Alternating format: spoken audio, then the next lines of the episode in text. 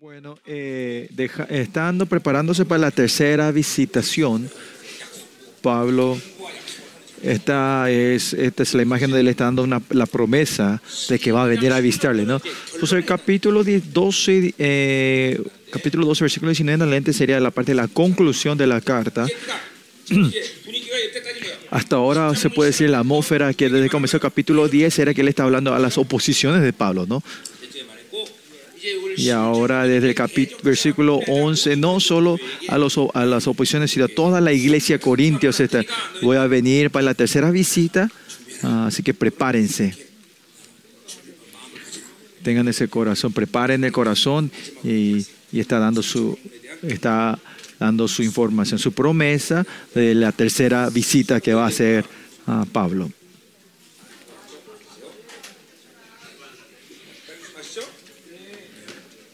Bueno, pasen adelante a sentarse todos sus lugares. Está rico este jugo, ¿no? Todos ustedes recibieron sus jugos, ¿no? Ya estamos llegando a la meta, ¿no? Estoy, estoy un poco...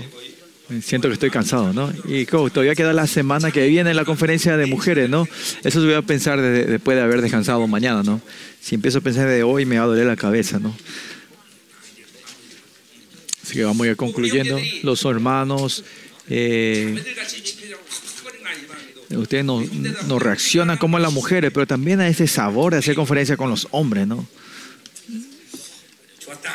Pero que sí se puede decir que tuvimos un buen tiempo, ¿no? Los pasados mes, dos meses fuimos felices por Dios, el cuerpo estuvo cansado, pero ya no es, ya, Usted no tiene que crear otra vez esta situación de que yo pueda, eh, tenga una conferencia de, esta manera otra vez, ¿no? Me van a matar ustedes, ¿no? Es otra forma de decir, usted tiene que seguir creciendo en la fe, ¿no? No caigan otra vez. Pero si es que, si es que haciendo, sacrificándose, ustedes van a cambiar. Lo voy a hacer todos los días, ¿no? Pero no hace falta, ¿no? Y cuando termine marzo, vamos a ver, pero capaz que tenga mi, mi sabático, mi descanso. Y, creo que es el tiempo de poder preparar, terminar eh, eh, la, la doctrina de la- del- el de- del final, ¿no? De, los últimos tiempos, ¿no? Creo capaz que podemos hacer, eh, enseñar, entrar en el libro de Ezequiel, pero capaz que yo deje la iglesia por un tiempo, ¿no? O sea, me vaya a retirarme a, a, a- a preparar el- la siguiente etapa de la iglesia, ¿no? Levanten la mano si alguien está opuesto a eso, de que yo me vaya a tomar un descanso. Bueno, entonces, primeramente, eh, del versículo 11 al 18 es su, otra es su, su su defensa apostólica, ¿no? Diciendo que yo soy el apóstol verdadero. Y eso hace hasta el versículo 18 otra vez, ¿no? Vamos a ver entonces versículo 11 y 12, ¿no? Evidencia, evidencia que es un apóstol. ¿De dónde? ¿Y qué es eso? De todas las cosas que el, la, la, gloria, toda su eh, vanagloria que él habló de su carne, no es egocéntrico, sino era para hacer despertar a la ignorancia eh, de, de la iglesia, ¿no? Y por eso él tuvo, no tuvo otra opción más que hablar eso, ¿no? Pero acá él dice otra vez, me he hecho un necio al gloriarme. Eso de exaltarse a sí mismo, él sabe claramente que no era algo bueno que Dios quería. Y podemos ver que eh, tenía una presión sobre esto, una molestia. Y esto es un corazón muy bueno, ¿no? Y capaz, porque ustedes no hacen administración directamente, no sienten eso. Pero nosotros, la gente que ministramos, usualmente los ministros, pastores, eh, oradores, solemos perder la importancia de este corazón que tenía, esta actitud de Pablo, ¿no? Y no se olvidan y algunas veces ni, ni, ni, ni, ni reconocen este, este, aspecto de que nos reconocemos, que, que, nos gloriamos a nosotros mismos, y llegamos a tiempo que nos endurecemos y ya nos olvidamos de Dios. Sino, y sin querer, cuando estás ministrando, por lo que sí, ¿dónde nos quedamos? Todo esto, esta actitud de Pablo, ¿no? Eh, estas cosas, estas confesiones que eran pequeñas, que ustedes podían pasarlo de alto, ¿no? Son muy importantes lo que hace Pablo. Y en la perspectiva de Dios, se están transformando, renovando y poder crecer. Es, es esta actitud de la gente que tiene. Que, que continuamente tiene una molestia de que yo me eh, enaltezca, ¿no? Ena- Enaltezca, ¿no? Que no eh. Elías también, después de tener esa gran victoria en, en Monte Carmel, otra vez se postra entre las rodillas y a orar delante de Dios, ¿no? Y también Jesús también no estaba en, en esa... eh, no se quedó después de haber mal- alimentado a los cinco mil, no se quedó en esa gloria, sino que él se escapa a la montaña a orar otra vez. Entonces la gente que, que eh, depende del Espíritu Santo y que quiere el secreto, secreto eh, de, estar teniendo esa relación con Dios es esta clase de actitud. Aunque usted no sea gente que esté ministrando como yo, no solo en la administración, o sea, no perder esta actitud, este corazón hacia Dios en tu vida cotidiana es muy importante. Y Pablo está continuamente diciendo en, el libro de Corintios eso que no soy necio, tolérenme mi necedad. Así va hablando Pablo, ¿no? Porque él, él está, está en ale- alerta sobre no querer gloriarse a sí mismo, ¿no? Y usted también, en alguna forma, ustedes están intercediendo, están ministrando, ¿no? Ustedes están trabajando en la iglesia, en esa, en esa área, en esa, no tiene que, eh, como era, manifestar su justicia propia, ¿no? Que estemos ayudando, teniendo eh, intercesión las 24 horas, le damos la gloria, es bueno, pero no puede, al final esto no puede llegar a ser justicia delante de Dios, no, es por la misericordia de Dios que nos responde y no eh, nuestras oraciones y nos deja hacer este ministerio. No es porque yo pude hacer algo y yo tengo esa capacidad, ¿no? No hay que perder esta actitud y este corazón. Y esto es la forma que tu espiritualidad se vaya haciendo saludable y vaya creciendo, ¿no? Por eso acá dice otra vez, dice, me he hecho un necio al, al gloriarme, dice, ¿no? Más, ¿qué dice? Vosotros me obligáis a ello, ¿no? Esto no es algo que Pablo dice, que es por tu culpa, yo dice, ¿no? Es, es porque ustedes eran, porque eran inmaduros. Eh, Pablo no tenía otra opción más que elegir esto, ¿no? Si ustedes eran maduros, este problema de sí no lo iba a tomar como problema, ¿no? A sus oposiciones, ellos tenían que haber resuelto, echado o, tenía que haber defendido a Pablo. Pero esta iglesia corintio era tan inmadura que Pablo no tenía otra opción más que eh, gloriarse a sí mismo, ¿no? Pues yo debía ser alabado por vosotros, ¿no? Otra forma, yo tenía que haber sido reconocido por ustedes. Ustedes sabían quién soy yo, que es el que implantó y levantó la iglesia de Corintio, declaró la palabra y ellos se levantaron como hombre de Dios. Y ellos todos saben eso. Sabiendo eso, fueron eh, haber sido engañados y se transformó en oposiciones de Pablo, ¿no? Esto también son algo lógico, ¿no? Usted tiene que haber reconocido a mí. La iglesia, si está llena del Espíritu Santo y si están en la orden de Dios,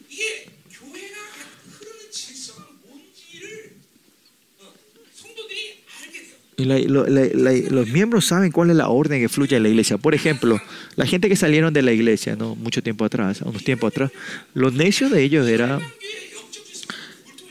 ¿Por quién se levanta la, la orden espiritual en esta iglesia?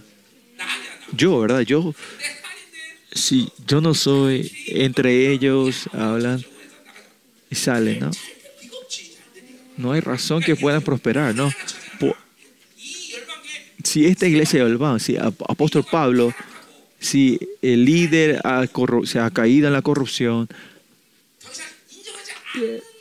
y si es un líder que Dios no le reconozca, aunque sea eso, no es importante esa persona, sino por la, por la, porque es la orden de la iglesia. Dios no le gusta que maltraten hacia el líder, ¿no? Aunque ese líder no esté correcto, ¿no? Yo me acuerdo cuando estaba en la iglesia, en esa mega iglesia, la vez pasado, había como, había jóvenes, todos se acercaban a mí, ¿no? Y, y tenía esa idea de ir a plantar la iglesia cerca, cerca de esa iglesia y plantar esa iglesia y, traer a todos esos jóvenes conmigo, porque tenía ese anhelo de salvar el alma de ellos, ¿no?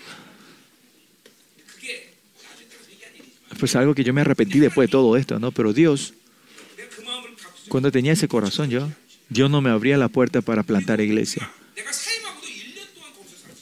Y cuando después de haber dejado ese ministerio, ahí también no me pude mover quedé por un año ahí. Y, yo iba a plantar una iglesia ahí, cerca de esa área, pero de Seúl. Y Dios me trajo hasta, hasta Shiva, hasta esta campaña, ¿no? Y ahí entendí, ¿no?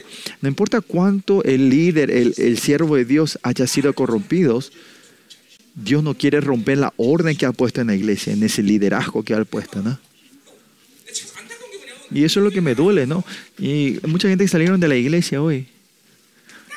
Una persona. Muchos pastores que salieron. Aparte de un pastor, aparte de un pastor que, su misterio todavía está, los demás, mucha gente fallecieron, ya no son pastores, dejaron. Ah, No es porque yo soy, no porque yo sea una persona excelente, sino que este es la orden de Dios.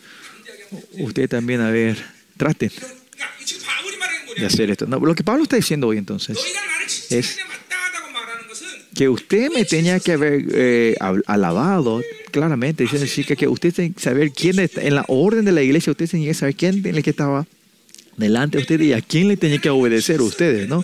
Romper esta orden de la iglesia. Que yo sea pastor, principal de esta iglesia, no fue que en medio de mucha competencia yo procuré sacar, sacando a todos los a- pastores asociados y yo me levantaba que no, sino que Dios me levantó, Dios levantó claramente, esto es importante, ¿no? Si yo, si yo así fui, si, si yo me levanté con pastor, eh, pastor principal de esa manera, en competencia y matando a otros, alguien va a venir y me va a sacar ese lugar, ¿no? En esa área, pero no, Dios es el que me levantó. Entonces en esta área nadie puede tocarme, ¿no? Esta es la orden espiritual, la orden de la iglesia. En medio de la iglesia que, que cayeron en, en, en la corrupción, estas iglesias que se mueven en, eh, en humanismo, capaz que eso sea posible ahí, ¿no? Pero la iglesia es la iglesia que Dios guía y Dios va formando. Y más allá, en esa, en esa orden que Dios levanta, ustedes que, cuando ustedes lo reciben y aceptan, esa orden, ustedes van a ser felices. Y esa es una vida espiritual sin pérdida, ¿no? Pues ustedes están los, los ancianos en la iglesia, ¿no? Si ves, si, si ven la otra iglesia sin querer, cuando, la mayoría, cuando uno se expone en el lugar de anciano, el anciano siempre parece que es como si fuera, tiene que formar un grupo de ancianos para rebelarse o poner oposición hacia, hacia hacia, hacia el pastor, ¿no? Pero nuestros ancianos, nuestra, nuestra, en nuestra iglesia, los ancianos no gastan esa energía para pelear con el pastor, sino que usan esa energía para orar y buscar al Señor, y así ellos van creciendo y su familia van siendo bendecida, ¿no? Sea quien sea, sea levantado como líderes. Tiene que ser, tenemos que ser la mano derecha e izquierda del pastor. Y eso es ser sabio, ¿no? No es otra cosa más que sino es la orden de la bendición, la orden de la iglesia. Si ustedes se, ponen, o se oponen a mí, no hay beneficio para ninguno, ¿no? Usted no ve. Y versículo 11 continúa dice, porque en nada he sido menos que aquellos, ¿no? Yo soy padre, yo soy, eh, aunque nada soy, dice, ¿no? No, no he no es que sea mejor, yo sea sobresaliente, sino no soy nada, ¿no? Podemos poder declarar eso, ¿no? Sea cuando podemos decir eso. Pablo también, Pablo también, no, él, él era grande, él sabía la palabra, él era muy sobresaliente, pero igual dice que él no es nada. ¿eh? Esa es la actitud, porque al final es Dios el que levanta y te pone, no es nuestra fuerza, nuestra actitud, no, por nuestra, perdón, no por nuestro esfuerzo, no. En ese, en ese sentido, Pablo dice, yo no soy nadie, no soy nada, aunque nada soy, dice. Si Pablo no es nada, yo no puedo decir que yo pueda decir algo, que yo sea alguien, ¿no? Si Pablo no es nada, yo, yo no tengo ni, yo no puedo ni, ni el derecho de atar como era la sandalia de, de, de- Pablo, ¿no? Y si yo digo a ustedes, hagan como yo, mi ministerio, no, no, no tengo. ¿Yo con quién me tengo que comparar? No, nosotros no tenemos que comparar con nada, pero si es que nos comparamos, no tengo que comparar con Dios. Y si nos comparamos con Dios, es siempre cero y no hay otra forma más que confiar en Él. Y Pablo está hablando de ese estado que está parado completamente delante de él. Yo estoy parado delante de ti, Señor. Si yo no estoy parado delante de ti, no hay otra cosa. Te vas, comparando, te vas comparando con la gente, te comparas con el mundo. Y ahí viene tus debilidades, tu inferioridad, vergüenzas. Ah, tengo siempre estar por eso delante de Dios. Si solo estamos delante de Dios, no somos nada, pero Dios cuando yo digo no soy nadie, pues me da su gracia y con su honra me bendice a mí, ¿no? Los hombres es, nos creó para que creamos de Dios. Esa es nuestra creación, ¿no? No somos nada. Pero dice que yo no soy nada, dice Pablo, pero al mismo dice porque en nada he sido menos que aquellos grandes apóstoles. Y esto no, es- una forma que Pablo habla, pero Pablo no está hablando una forma, eh, no está hablando una forma arrogante, sino lo que Pablo está diciendo es que los hombres, los humanos, somos todos iguales, no hay mucha diferencia si tenemos, eh, eh, que aunque tengamos la carta de recomendación o no, no importa. Pablo nos está diciendo que yo soy, acá lo que Pablo nos está diciendo es yo no soy superior a ustedes, eso no es su punto. Por eso miren, la gente que se está encontrando con Dios, esa relación con el mundo y la gente, ¿cómo tiene que ser? Tiene que ser esta actitud. Que de sobre la gente, que no le pone mucha, y, como no sé, mucho valor a esa gente. Por ejemplo, esa persona muy inteligente, es excelente, sobresaliente. Esa persona que no se está encontrando con Dios es lo que dicen esto, ¿no? Pero eso tampoco es que, sí que menosprecien a esa gente. ¿eh? Porque Pablo dice que Pablo dice que tenemos que poner a la gente mejor que nosotros. No, pero lo que nosotros tenemos que estar viendo, valorando es siempre su honra como hijo de Dios. Pues a lo que no creyentes no le ponemos mucha información. ¿Qué pasa si tiene mucho dinero? Ese dinero va a gastar pa- para la destrucción. Si tiene tanto poder, ¿qué tiene? Le tenemos tristeza a ellos, ¿no? En la relación con los que no, no son cristianos no hay que poner mucho valor, porque son hijos de la destrucción, no solo le tener compasión a ellos, ¿no? Bueno, por ejemplo, a mí, yo soy, sí, sí, por lo menos gastar todo ese dinero y así no vas a sentir injusto cuando vayas al infierno al final. Pero la gente que se está encontrando con Dios, los no creyentes, sobre sobre el no creyente tu actitud tiene que ser claro, no le poner mucho valor y significado y decir qué grande esa gente, no. Claro, siempre delante de Dios, la honra de Dios. Ah, hay que amar, esa persona es valiosa en ese aspecto, pero porque esa persona posee algo, no tiene que poner mucho. Mira, esa persona tiene un don especial, qué tremendo, ¿no? El don del regalo de Dios. Eh, lo que Pablo dijo, todas estas experiencias espirituales que habló Pablo ayer. Esto, es, Dios le da esto sin, sin, sin, sin contar eh, el, el, lo que Pablo quería, ¿no? Es lo que Dios le da. El punto es, con lo que Dios le da esto, ¿cómo vas a usar y, vivir eso? Eso es lo importante. Lo importante es que yo no voy a usar estos dones o esta experiencia para, para mi, mi, egocentrismo y para mi gloria. Depende cómo use esos regalos. Los es, ahora la bendición viene cómo vas a usar ese regalo, cuál es tu actitud hacia ese regalo, ¿no?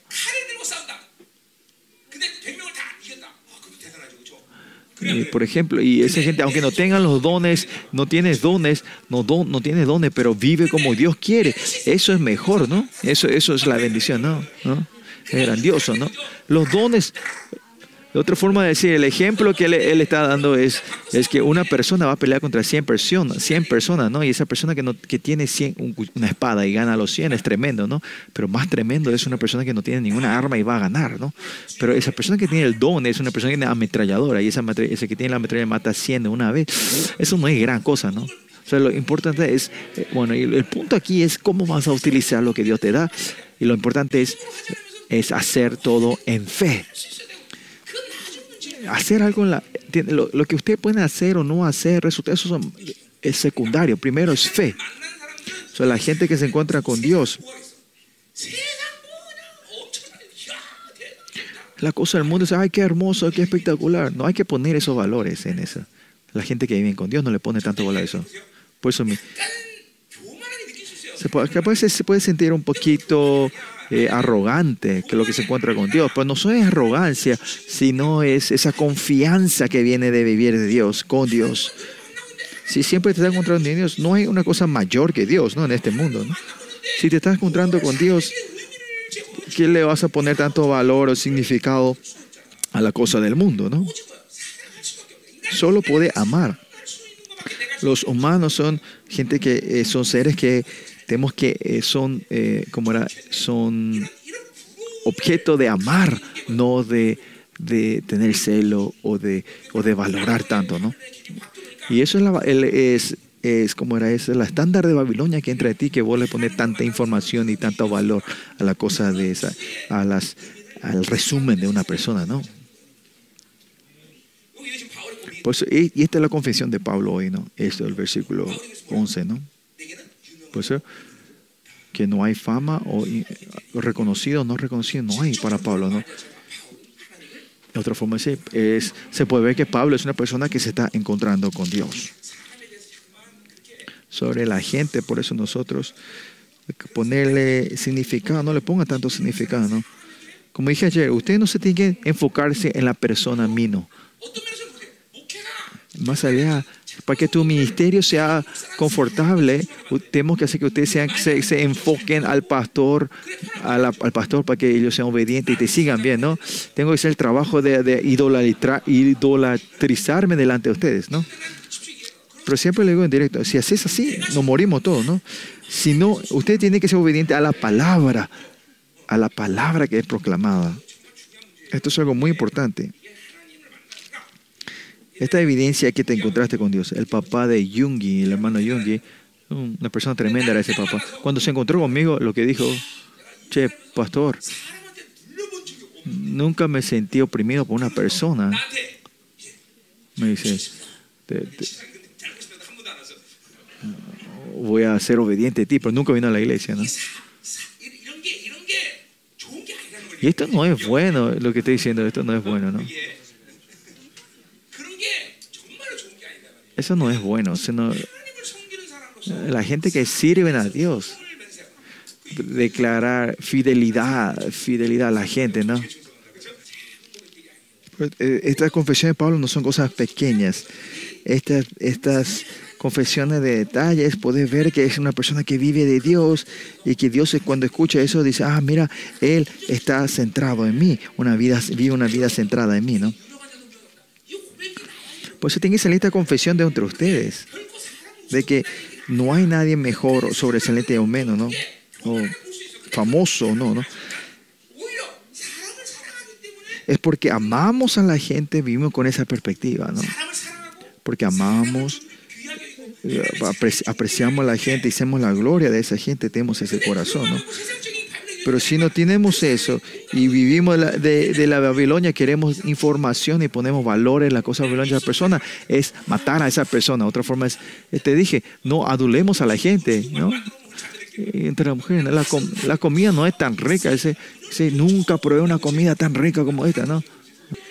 Esa tendencia de querer ah, levantar, adular a la gente es algo muy, muy peligroso, ¿no? Tenemos que ser muy precavidos, muy cuidadosos en eso, ¿no? No estoy diciendo que no que no le reconozcan a que no estoy hablando que no le reconozcan a ese. Hay que reconocerlo, no que él esté parado delante de Dios. Eso sí hay que reconocerlo. Pero exagerar y hablar, tratar de hablar bien de esa gente, adular. ¿Me entienden lo que estoy diciendo? Versículo 12. Y está hablando sobre la evidencia del apóstol. Se llama la evidencia del apóstol, ¿no? Ahora los, la oposición de Pablo dicen que ellos son, eh, como era, son apóstoles, ¿no? Con todas las señales de apóstoles, de, señales de apóstol han sido hechas entre vosotros, dice. Esta es la, evidencia de apóstoles verdaderos, ¿no? Dice que los apóstoles, sí o sí, apóstoles, profetas, evangelísticas, pastores y maestros, que es basado en Efesios 4.11, estos, eh, estos, estos estos títulos o estos eh, trabajos, digamos, ¿dónde se necesita? Se necesita en la iglesia, cuando eh, en el principio de- del cuerpo, del miembro, entre los miembros, entre los cuerpos, es un evangelio entre ellos. A fuerza de la iglesia, si salí, si salí de la iglesia, si salí de la, de la- de la- ese trabajo, ese oficio de los apóstoles no existe, ¿no? Por eso Pablo cuando dice, eh, Dice, los señales apóstoles han sido entre, entre vosotros. ¿Qué quiere decir que? Porque estos apóstoles falsos que vienen a hacer no pueden tener señales porque no están en vosotros. Ellos no están en la comunidad, no están en la iglesia. Estos, estos, eh, estos son dones para levantar a la iglesia, ¿no? ¿Se acuerdan? Si una hermana que, que, tiene un don para dar profecía, profecía y ella está en su casa y la gente se va a recibir profecía, parece que está correcto o incorrecto, porque ella no está en la iglesia. Eso va a venir a corrupción y si usted escucha esas oraciones, van a ser, va a ser muy peligroso, ¿no? Hay mucha gente así, ¿no? Y hay mucha gente que recibieron maldición por hacer eso, ¿no? Haciendo así, sin la iglesia, sin ser la iglesia. Eso viene refiriendo una ofrenda especial para profetizar. Eso es, es, budismo, eso es hechicería, ¿no? Por eso cuando Pablo dice en vosotros es muy importante lo que Pablo está diciendo aquí. Cuando dice en vosotros es para levantar, ¿no? A levantar la iglesia, ¿no? Cualquiera lo que yo haga como la iglesia, lo que yo no es algo para mí, sino es para servir a la iglesia y servir a la iglesia es para ustedes, ¿no? Es para levantar la el reino de Dios. Por eso mis ofrendas, mis ministerios, maestros de la escuela dominical y todo es que ustedes están levantando a la iglesia, están levantando el cuerpo de Dios, están, están expandiendo al reino de Dios. Y es por eso bendito, ¿no? Pues en ustedes, en vosotros. Los, la gente, la oposición no están, están en la iglesia, por eso no importa cuánto ellos hablan de ser apóstoles, profetas y eso no tiene mucha importancia pero como miembro y como eh, cuerpo de la iglesia y el sistema espiritual que Dios puso en la iglesia para darle esos oficios de ser apóstol, profetas, eh, evangelistas, maestros y pastores, ¿no? Por eso es muy importante esta en la iglesia. Cuando nos fuimos en África, en Suaziland también nos fuimos, ¿no? Cualquiera era apóstol, cualquiera es un, un, un un obispo, a cualquiera se le pone ese título. Y eso porque no saben la iglesia, apóstol, todo es lindo porque todo, profeta, ¿no? Por eso si alguien levanta dos iglesias ya es un, eh, cardenal, digamos, un, obispo, ¿no? Le dicen obispo, ¿no? Por eso es todo ser la iglesia, la entidad de la iglesia. Si no tiene la idea, hay apóstolos no, si, son la, si no son la iglesia, si no tiene, eh, no son, si no son la iglesia, no hay apóstol, no existe apóstol, ¿no? Por eso de la evidencia de que Él es, primeramente, que el apóstol es que Él es en la, está con ellos, que es miembro de la iglesia, que Él es un candidato para hacer eso. En nuestra iglesia de Yolván también, en lo que no sea apóstol, eh, el hermano, el, anciano John, ¿por qué Él es primero? ¿Por qué él fue, eh, fue de la iglesia? Primero porque es miembro de esta iglesia, ¿no? No es que vino de afuera y entró a ser eh, anciano, ¿no? Es claro, ¿no? Si la gente que no tiene esta identidad, ser parte de esta iglesia, no pueden ser, no pueden ser ni ancianos, ni diáconos, nada no puede ser. Tenemos que ser la iglesia, tenemos que ser parte de la iglesia. Acá están todos los ancianos. Estos ancianos no es que procuraron, sino yo con mis ojos vi todo el proceso que pasaron, eh, que tribulaciones, cómo Dios le humilló, cómo ellos mató a sí mismo. Y esto era, el método que Dios hizo pasar por ese proceso de poder, que ellos entren, que sean parte de esta iglesia y ahí levantarlos en, ese lugar. Nosotros seguimos la conclusión. Todo podemos decir que es el proceso de levantar la iglesia. Ser la iglesia, primeramente, es todo, ¿no? Porque si somos la iglesia, ahí Dios da la nutrición, va a poder el poder, te va a dar lo que necesitas, siempre cuando estés pegado a la iglesia, y parte de la iglesia, ¿no? Por eso es muy importante esto. Miren ahora también, desde que vino el corona, cuánto la iglesia estamos creciendo, seguimos con abundancia, ¿no? Pues estos, estos suposiciones que no, no podían ser miembros, que no son miembros de esta iglesia, no pueden ser apóstoles, ¿no? Pero miren acá las, los señales, cuando él habla podrillo, mil, milagros, señales, estos son para gloriarse, no hace falta que él diga esto, pero hoy él está diciendo, porque esto es un problema en la iglesia corintia, él está hablando de esto, ¿no? La gente continuamente, las acusaciones que le traía era que Pablo, mira Pablo, Pablo no tiene señales, no tiene prodigio, no tiene milagro, no tiene poder, pero él, él tuvo todo, en el libro de Hechos vimos tanto de eso, ¿no? Pero ¿qué son estas señales, estos prodigios y estos milagros? Son todo de la palabra. Esta es eh, la cosa peculiar de los pastores, de los apóstoles, ¿no? cuando ellos declaran la palabra, eh, eh, hay milagros, hay señales, hay, milagros, hay poderes, ¿no? Se manifiesta de esa manera. El conocimiento de Dios se tiene que revelar, se tiene que manifestar, ¿no? Que el conocimiento de el- la gente que experimenta a Dios tiene, tiene que manifestarse en la vida de Dios, en su palabra, en su presencia, en su autoridad, ¿no? Por eso, desde que hicimos el misterio Zoe, siempre le dije, la palabra a un tiempo, si no se manifiesta esa palabra, en un tiempo, si no se manifiesta en tu vida, esa palabra es falsa, ¿no? Pues, ¿por qué? No tu voluntad, porque la palabra es poder y autoridad y tiene vida. Tiene que manifestarse en algún tiempo, ¿no? Si no, usted tiene que encontrar cuál es lo que está errado entre ustedes. ¿Por qué esto no se manifiesta en mi vida?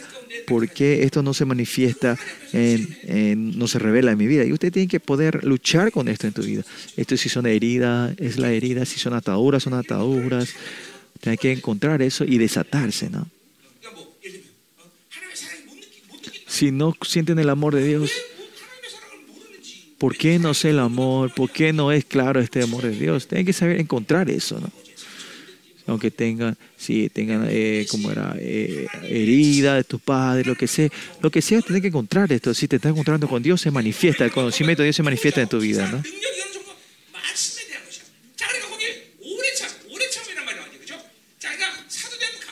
Y dice toda paciencia, ¿no?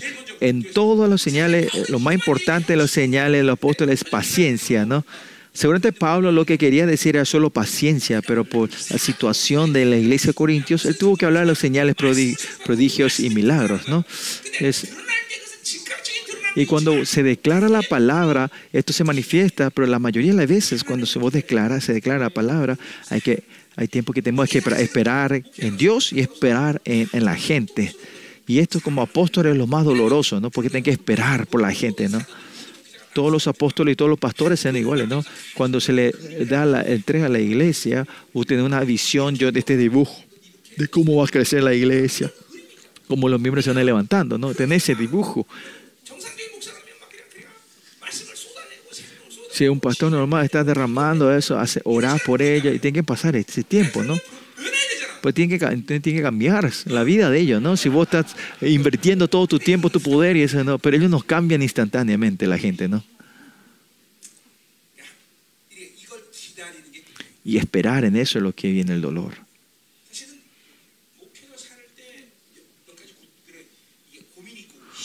Mm, hay muchas cosas difíciles para los pastores, pero ahora, ¿por qué apóstol Pablo eh, dijo que la señal más importante de un apóstol era ah, paciencia. Yo sabía esa en teoría, ¿no? Sabía por qué eso era importante, ¿no? Es esperar. No hay otra forma más que esperar en Dios. Es paciencia. Pero ahora, pasa 24 años, 24 años, ahora recién puedo entender claramente este, este, el dolor de la paciencia. Yo cuando recién comencé mi ministerio, yo pensé en cinco años iba a terminar todo, todo íbamos a mostrar en la, glorificación y iba a terminar todo. Yo pensé que en cinco años iba a terminar, liquidar todo, ¿no? Y eso había señales de eso también, ¿no? Pero ahora, pasando 24 años, 24, ahora entiendo, mira, es paciencia. Que una vida sea vida, no es que es de un día para el otro. Hay que esperar en Dios, hay que esperar a las ovejas. Y así esperando, ahora estoy viejito. Pues Por eso Salmo, David dice en Salmo que dice en, su, en ciento y algo que dice que, que la conclusión de toda tribulación es yo espero en ti. Eso es lo que él entiende, ¿no? Pues esto es lo más difícil para el apóstol, apóstol, apóstol para pastores, líderes, ¿no? ¿Cuál es la diferencia entre apóstoles falsos y él? Ellos no pueden decir eso. Recién llegaron y diciendo que hizo todo esto. No. Pablo estuvo esperando por la iglesia de Corintios por cinco años, ¿no? En la, segunda visita también fue avergonzado porque él volvió, porque él estaba esperando por Dios. Dios cómo va a hablar, ¿no? Y si con su fuerza él podía destruir todo, pero él tuvo que esperar y espera.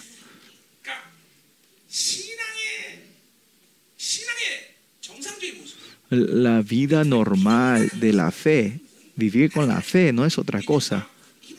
Como dicen hebreos, es, es paciencia. Tener fe es esperar en Él. ¿Hasta cuándo esperamos? nosotros no sabemos, pero es esperar. Hasta que venga el reino de Dios hay que esperar. Y este es vivir de la fe. La gente que esperan bien y tiene paciencia es la gente que hacen bien su vida fe de fe. La tribulación, la tribulación trae esperanza y la esperanza trae carácter, ¿no? Romanos 8 también dice que si entras en tribulación vas a gemir, pero en, ese, eh, en esa espera, en esa paciencia que hagas, Dios crea tu carácter esperando el carácter de Jesucristo. El esperar no es solo esperar en tiempo, pasar el tiempo, sino que la vida de Cristo vaya expandiéndose más dentro de ustedes. Y es por eso que esperamos. Como la novia, ah, cuando la novia recibe la fecha de casamiento, hasta ese día se engorda más. Hay algunos que hacen eso también. ¿no? Pero la mayoría, eso no es normal, ¿no? Pero normalmente para vestirse ese vestido blanco eh, y para encontrarse con ese el novio, ella se va, eh, ¿me entienden? Se prepara, se hermosea. Pues esta gente que está aquí no entiende, ¿no? Es lo mismo. El tiempo que esperamos en paciencia es tiempo que nos vamos hermoseando espiritualmente, no nos vamos preparando. Eh, no es una espera sin límites, sino porque tenemos la promesa, estamos esperando y porque nos estamos encontrando con Él en este momento es posible. ¿no? Eh, la que, el que espera bien es el que tiene bien la espiritualidad. Y cuando esperamos bien, nosotros nos vamos hermoseando. En ese sentido, la señal apóstol es esto, ¿no? En toda área de tu vida es eh, esperar, la paciencia y esperar es algo muy importante en nuestra vida. Que no, no todo se puede crear rápidamente y eso es raro, ¿no? Miren la iglesia también. Nosotros también, 20 años. 20,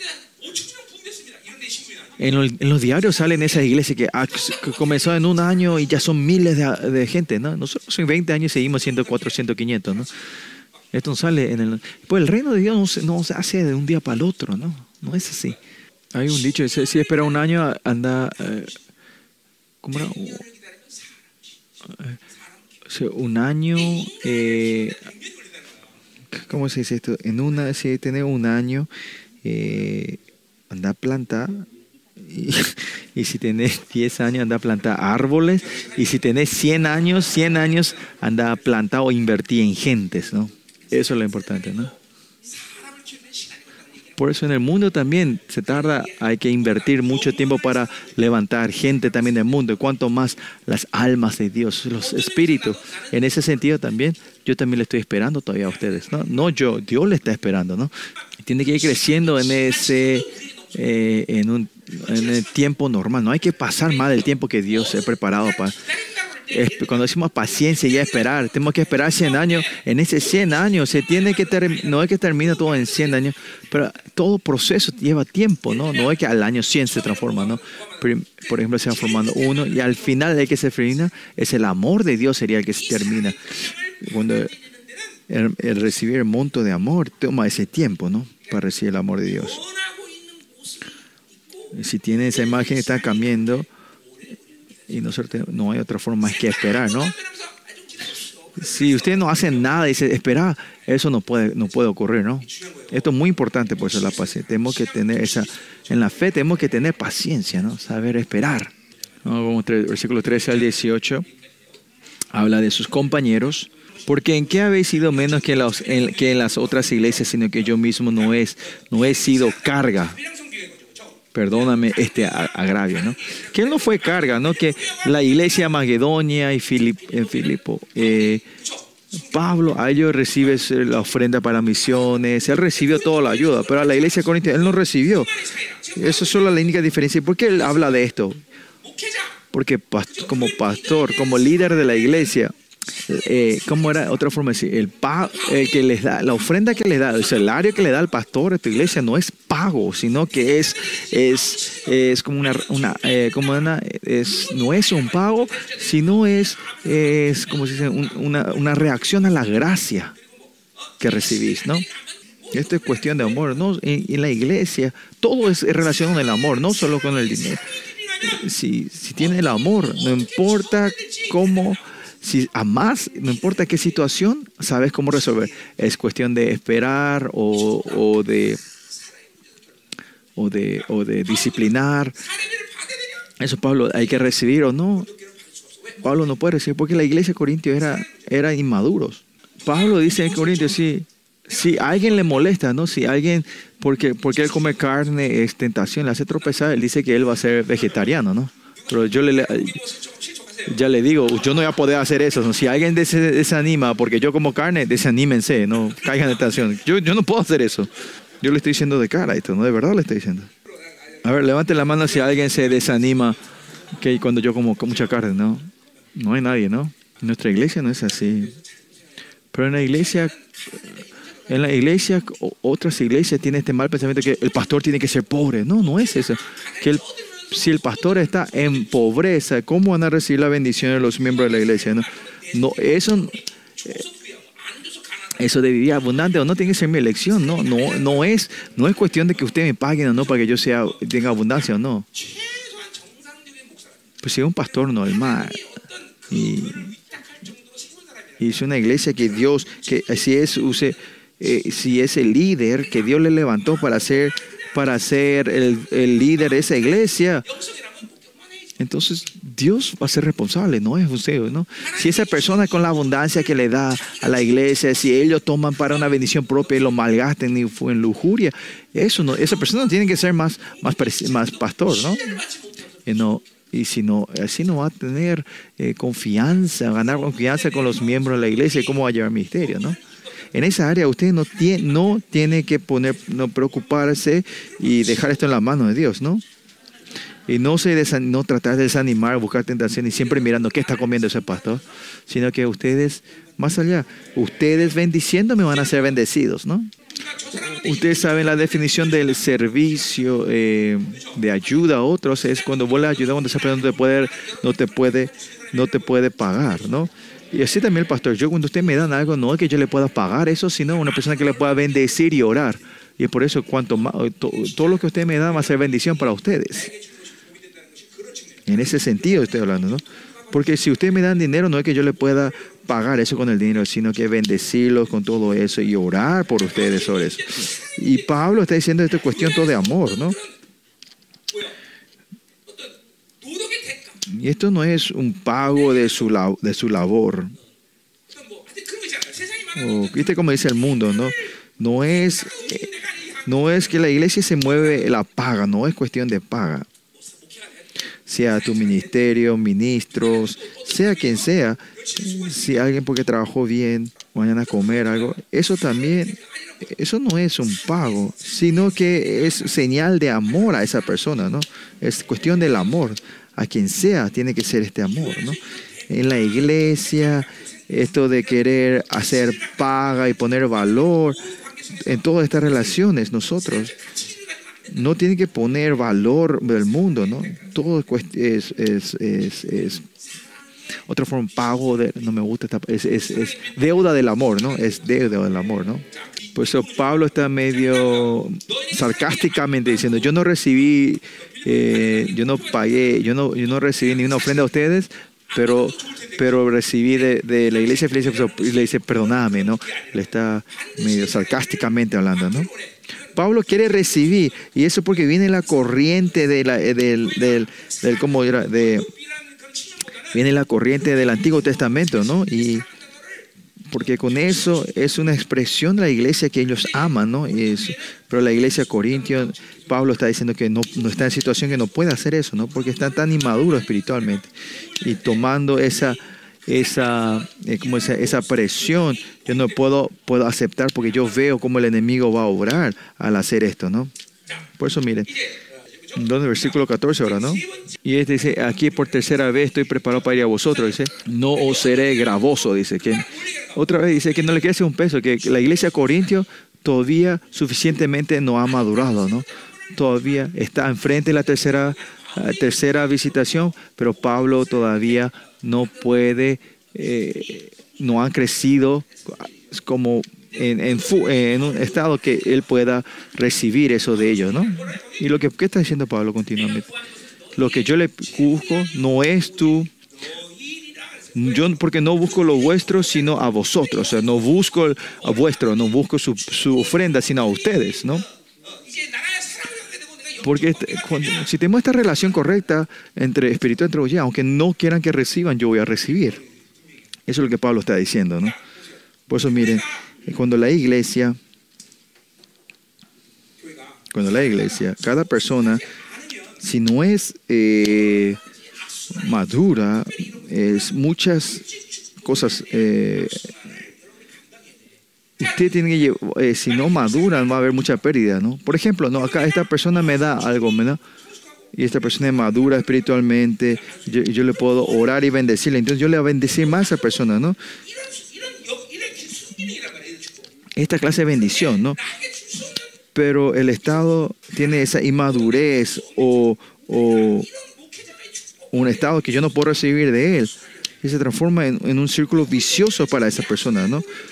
Por eso, para esta iglesia de Corintio, para romper esto, no es que tiene que darles, porque, porque aunque no quieran, sino ellos tienen que crecer, crecer en la madurez para que Pablo reciba con gozo y bendecirlos a ellos, ¿no? Ustedes saben, ¿qué pasa si si ustedes saben que las ovejas o las vacas, si no, si no maman, si no sale la leche, es muy, es muy peligroso para los animales, ¿no? Pero usted tiene que estar en esa relación que nosotros podemos continuamente amamantar, sacar la leche a, las ovejas y a tus, y a tus, eh, a tus, miembro, ¿no? Este, ¿Me entienden lo que te está diciendo, no? Tienen que tener esta relación correcta, este- esta relación saludable, ¿no? No estoy diciendo que tengan mucho dinero, ¿no? Como dijo el hermano Kim Jong-un, es que, que ustedes tienen que tener esta fe, este relax. No importa aunque no tengan, ¿no? Aunque pase. No van a poder comer, almorzar una vez con este pastor, ¿no? No es porque no tengan dinero, ¿no?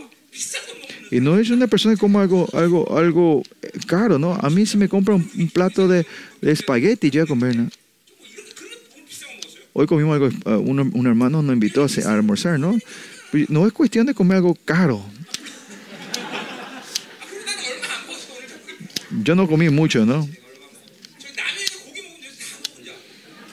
Pastor Nan comió toda la carne, ¿no? Pero escuchen bien. Lo que quiero decir, esto no es cuestión de material. Pablo no está hablando de la cosa del dinero, sino es una relación entre ustedes y yo, en esta relación triangular con el Señor. Usted que tiene que hacer esta relación de que puede llevarla a usted a la bendición. Ustedes no sean engañados por eso. Es porque no tengo, yo no le puedo servir al pastor. O, o esa idea que el pastor solo come cosas caras. Eso son todo mentiras. Yo en casa también como viene ese, eh, como era el ramen, ¿no? Por eso es cuestión de amor, es cuestión de relación y es cuestión de la fe. No es cuánto dinero tenga, cuántas cosas buenas le compre, ¿no? No es eso. Y no hace falta que pensemos así tampoco, ¿no? Más allá, o al copetín que está acá a la, vuelta también está rico también ahí. Y esta no es cuestión, bueno, esta cuestión es cuestión espiritual, no cuestión del dinero, ¿no? Que acá Pablo continúa diciendo, porque pues no deben atesorar los hijos para los padres, sino los padres para los hijos, ¿no? Por eso que está diciendo entre ustedes y yo, ustedes son todavía son hijitos, bebés, por eso yo tengo que darles a ustedes, ¿no? Eso, y la iglesia corriente tiene que romper esta, esta corriente viciosa. ¿Cómo? Sabiendo el amor de Dios y cuando viven el estándar a ese nivel, Pablo ahora puede recibir con todo y bendecirlos con todos a ellos, ¿no? Muchos de ustedes hacen bien las cosas, no es que yo hablo porque ustedes hacen bien, pero en esa área también hay gente que no tienen ese relax en la fe de esa área, ¿no? No, no han resuelto, ¿no? Piensan que tiene que ser dinero y hacer mejor la cosa. No, es cuestión de relación, ¿no? si llegan a mi nivel, la cuestión no es que coma, sino con quién como, ¿no? Importante con quién ah, comemos, compartimos y con qué, por qué razón estamos comiendo. Eso es lo importante. Y si es que están tratando de mostrarse bien a mí y me adularme, entonces si como esa clase de comida, yo no me puedo, no tengo mala digestión, sino que porque me ama, porque me quieren compartir, me quieren servir, con ese corazón entonces eh, hay, hay alegría, ¿no? y más allá, esa persona es, ha, madurado espiritualmente con esa gente, con esa fe, empieza a engordarme rápidamente.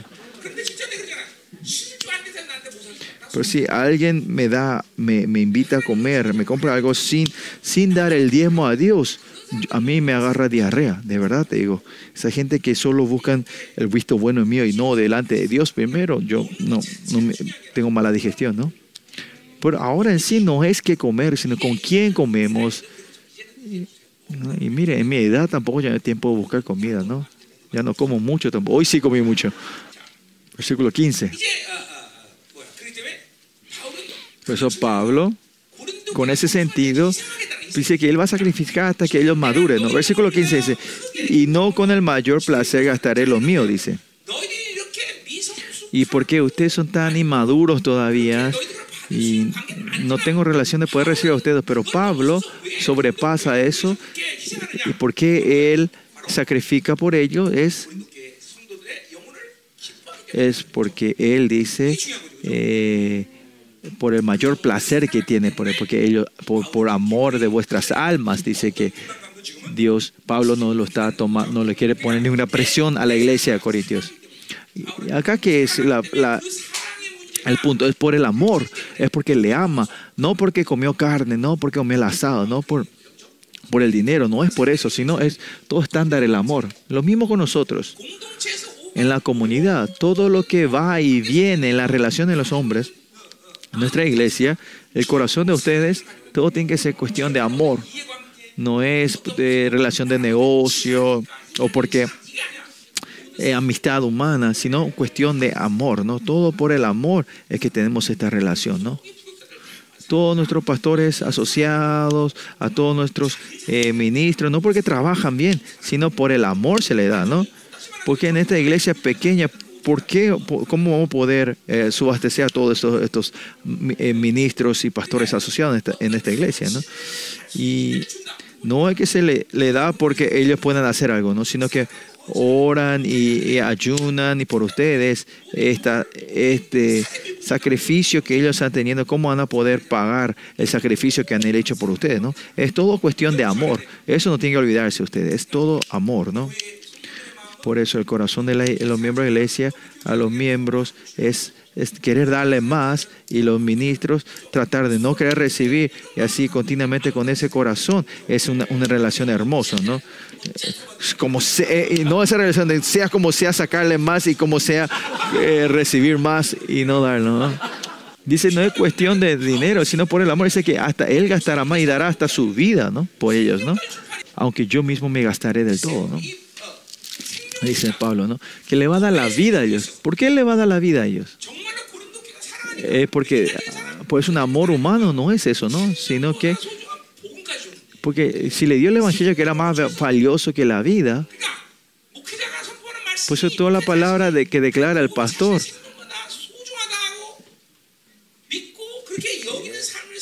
Cuando el pastor vive, que vive creyendo que la palabra en sí es más precioso que la vida y declara ellos, él puede vivir por ellos, ¿no? Y si, pero ellos no declaran eso de esa forma. ¿Cuál es la evidencia que un pastor puede dar la vida por ello? Es que ese evangelio que ellos están proclamando creen que es mayor y más precioso que la vida de ese pastor propio, ¿no? Esto. Pablo no está solo adulándoles, ¿no? no. En ese sentido, Pablo es el padre y maestro espiritual de ellos, ¿no? Y por eso, por sus hijos, ellos pueden darse la vida, ¿no? Pues recibir dinero, dinero no es gran cosa, ¿no? Y por la iglesia de no está pudiendo ver eso. Por, para, por eso para Pablo este evangelio es algo, algo que no puede, no puede cambiar. Por eso le si le dio la vida por el evangelio le va a dar más, ¿no? Por eso Pablo dice, por amor de vuestras almas, aunque amando más sea amado menos, ¿no? Pablo está dando la vida, ¿por qué va a tener, por qué van a dudar de él, no? Si está dando la vida para amarlos. Si ellos subieron el corazón de Pablo, la iglesia, la iglesia de Corintios, sabiendo ese amor, digamos, iban a ser, ah, yo no crecí espiritualmente, ¿no? Y no decir que era el problema de Pablo, ¿no? Versículo 16 18. Ya habla sobre las compañías, los compañeros de Pablo, ¿no?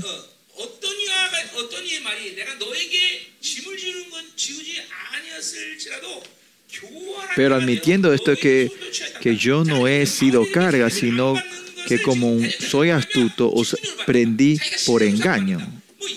Por eso mucha gente, eh, la oposición está diciendo que Pablo estaba engañando o estaba o estaba eh, sacando dinero por atrás, y acusaciones sobre la ofrenda, ¿no? Pero Pablo por eso usa, os prendí por engaño. Él está, está diciendo, no, no, es que, no es que le engañó y le estaba sacando y robando, no era que, no, Pablo no era así, ¿no?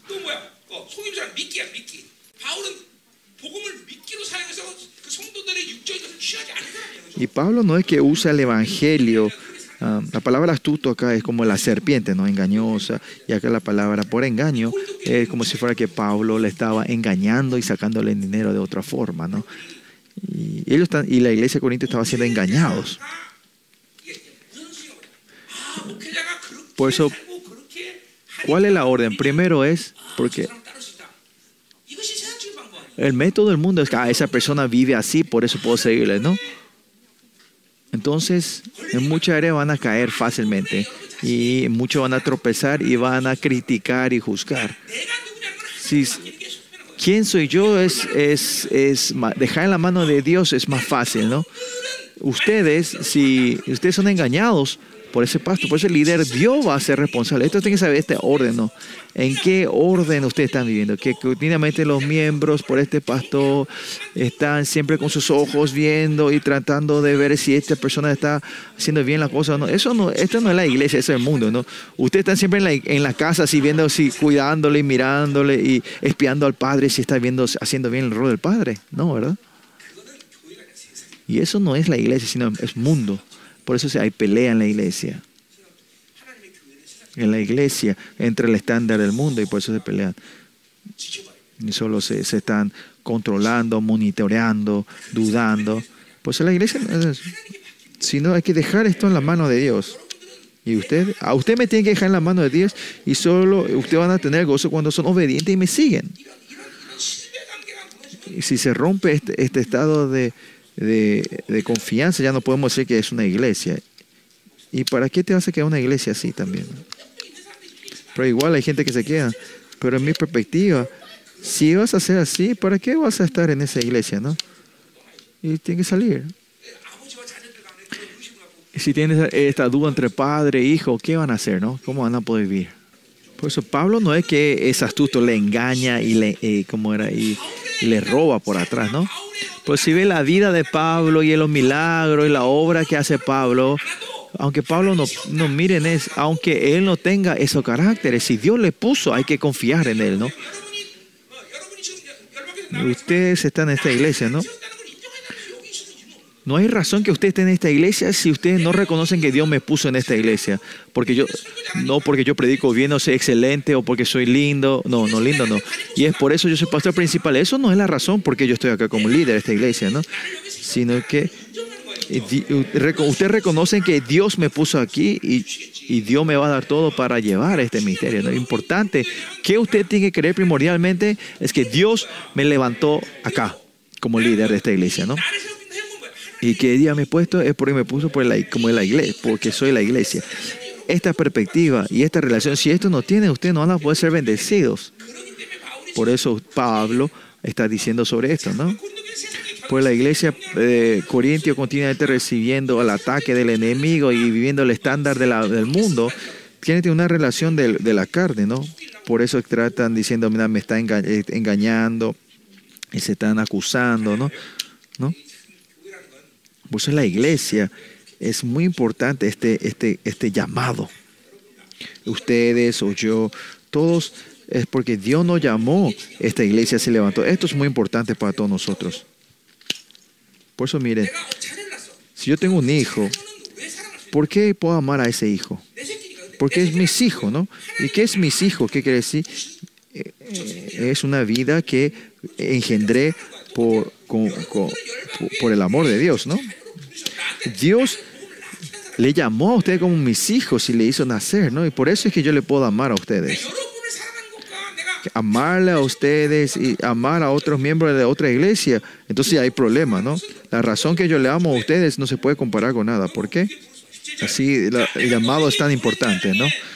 Versículo 7, ¿acaso os he engañado por alguno de los que es te he enviado? Dice, ¿no? Y también los compañeros de trabajo de Pablo, los compañeros, ¿no? No hay nadie que se haya beneficiado de ellos, ¿no? Mintiéndoles a ellos, ¿no? Por eso, ¿cuál es el, problema en la iglesia de Corintio? Es lo que ven y escuchan, lo que sienten, tratar de juzgar con eso, es la Babilonia, hace que caigan en este problema. Por eso nosotros siempre vivir con la verdad y vivir con, con la confianza y la fe, ¿no? En el mundo no podemos tener esa relación, pero dentro de la iglesia, entre los miembros de la iglesia, todos nosotros tenemos que tener esa relación de fe y confianza y amor, ¿no? ¿Qué pasa si somos engañados? Eso no, no importa, ¿no? Ser engañados es el amor. Ustedes ah, cuando tengan sus hijos ven, ¿no? Antes eso también decían, ¿no? Yo era cuando pequeño, cuando me iba a comprar, me iba a comprar un libro, ah, yo le decía, mamá, tengo que, necesito cin- 50 mil, cuando el libro es 10 mil, pero digo, una dos veces soy engañado. O sea, mis hijos cuando dicen eso, soy engañado una dos veces, ¿no? Le dejo ser engañado, ¿no? Y el engaño que cu- cuando es 10 dólares no te, no te dicen que son mil dólares, ¿no? Por si no, si 10 te dicen que es 15 o 20 dólares, ¿no? ¿Por qué somos la comunidad? Es, es, es, es familia, ¿no? Esta familia, padre, hijos, ¿no? Eh, todo lo estándar y la imagen de, la vida, de esta vida, es, es, fe, ¿no? Es confiar los unos a los otros, ¿no? Primeramente, aunque sean, eh, aunque sean engañados, confiar, tener fe en ellos. Y eso hace que esta iglesia sea saludable. No, no, no tiene que ser, sino confiar con todo, ¿no? Versículo 18. Rogué a Tito y envié con él al hermano, dice. No es que él ordenó a Tito, sino cuando Tito te lleva la carta de la, de la lágrima era algo difícil, ¿no?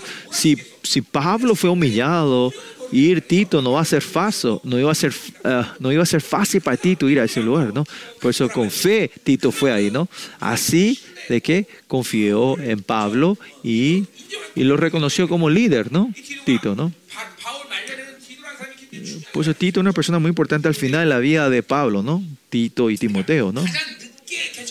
Una la, la iglesia que se plantó antes, eh, donde eh, eh, la iglesia donde Tito está como líder cuando escribe la carta de Tito, ¿no? Así es una persona tanto que Pablo, eh, ¿cómo era? Le reconoce, ¿no? Y confía en él, ¿no? de Tito y sus hermanos, ¿no?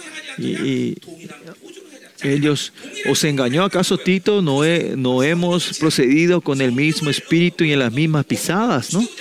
Ellos no menospreciaron al Espíritu Santo y, no le imitaron. Y la imagen que vivió Pablo, Tito también vivió así de la misma manera, ¿no?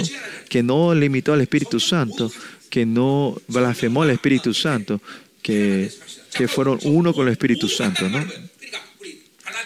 Como dice en Gálatas, que dice, procedió con el mismo Espíritu, es caminando con el Espíritu, paso a paso con el Espíritu y guiado por el Espíritu Santo, ¿no? Y Pablo también vio esa, esa, vida sensible al Espíritu Santo, ¿no? Si yo soy mínimo padre espiritual de ustedes, si ustedes están junto conmigo y ustedes tienen que imitar esa vida de, del Espíritu Santo que es lo que vivo, ustedes también, la impartición que yo le doy viven así, ustedes también tienen que vivir esa vida de caminar y al final ser igual que yo o mejor que mí en vivir con el Espíritu Santo, ¿no? ¿Ya? Por eso Tito, Tito vivió esa vida y ellos, como decía, no hacía falta hacer que ellos fueran a engañar o robarles pero los, los compañeros de, de, de, Pablo ministraron de las mismas, de la misma corriente. Y esta es la parte, la, comienza la conclusión, ¿no? del versículo 19 al 21, donde él pide arrepentimiento a la iglesia de Corintios, y capítulo 13, 1 y 2 sería más eh, como una advertencia a sus oposiciones, y del versículo 3 al, al 10 o al es, Está, le está diciendo que confirmen y levanten la fe, ¿no? Y el último versículo 11 y 14 termina con sus saludos y doxología, ¿no? Por eso hoy, desde el versículo 9, vemos que entra en la conclusión, ¿no? Vamos a ver lo que él pide que sean a la iglesia de Corintios, sean oposiciones o la gente que está con Pablo, a todo él está pidiendo arrepentimiento, ¿no? Versículo 19 en la conclusión que estamos haciendo, Pablo, ¿qué quiere estar diciendo? Que la iglesia de Corintio y la relación de la tienen una, una relación de amor. Es importante que tengan esta relación. No es tratar de, de quejarte, de, de hacerle, ¿cómo era? Eh, buscarle la culpa, monitorear, ¿no? Eso no es, sino una relación, tiene que ser confianza y amor, ¿no? En la iglesia.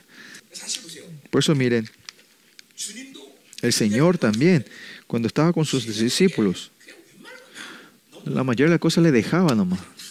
Le se engañado. y así el Señor sabiendo que le dejaba pasar, al final, ¿qué hizo el ¿Qué habrá hecho el Señor, no?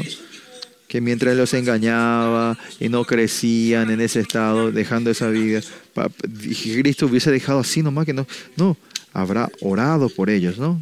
Lo mismo con nosotros, ¿no? Cuando decimos que esto es maldad, si le enseñar que está mal, hay que decirle que está mal. ¿no? Alguna vez que decirle lo que está mal. Pero esperar, esperar en el Espíritu Santo. La señal apóstol es esperar, paciencia. ¿Qué es eso?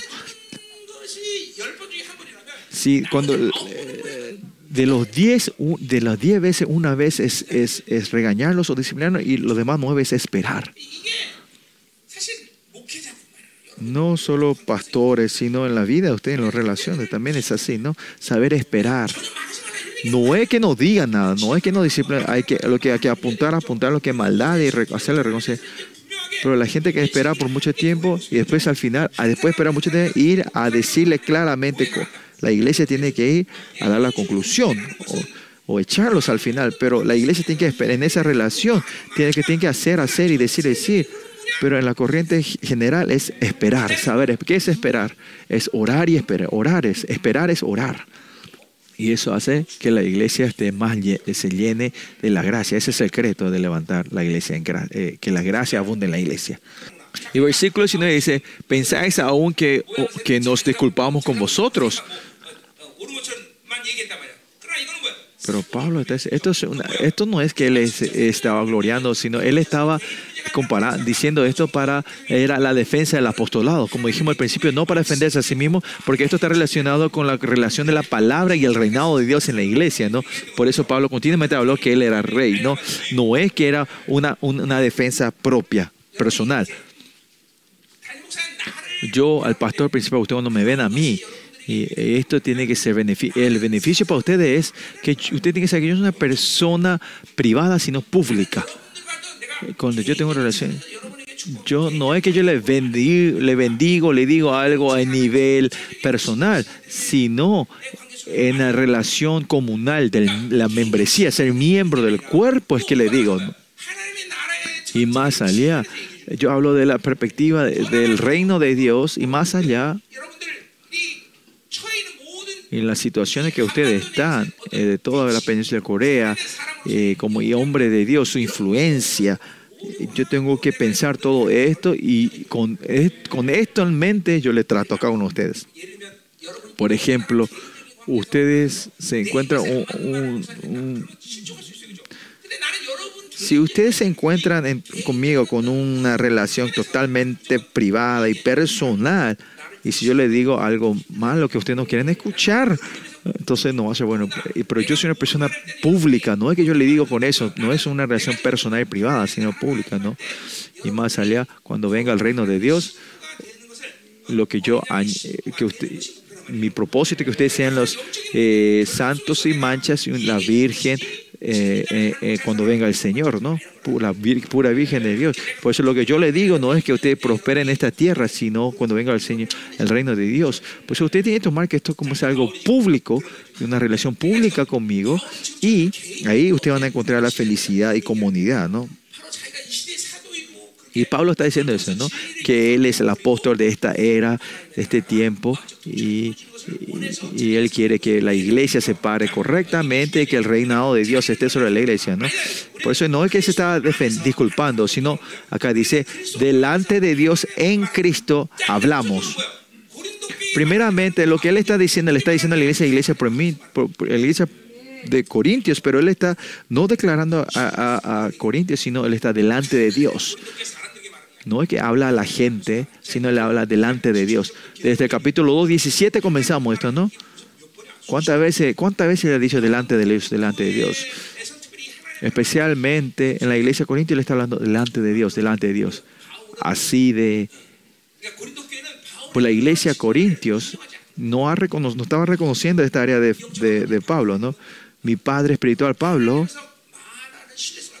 tiene esa confianza de hablar delante de Dios, esa autoridad de hablar delante de Dios, pero ellos no reconocen eso, ¿no?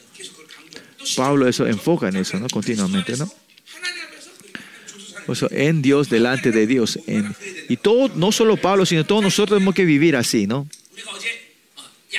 Ayer hablamos que, eh, que nuestra debilidad es igual a victoria. Esta fórmula hablamos. Y esto no es teoría. ¿Por qué dijimos que esto es una fórmula? ¿Por qué? Porque con eso, cuando recibir esa fórmula de significar, estamos recibiendo todo lo que Jesucristo ha hecho.